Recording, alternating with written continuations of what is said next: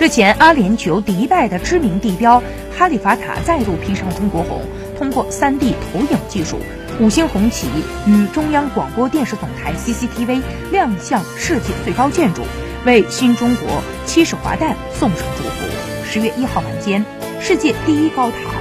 哈利法塔先后于当地时间晚上八点四十分、九点十分、九点四十分，分别发布了三组以中国国庆为主题的灯光秀，伴随着中国风格音乐。大厦上还呈现了“春秋七十载，江山万里红”的字样。在阿联酋首都阿布扎比，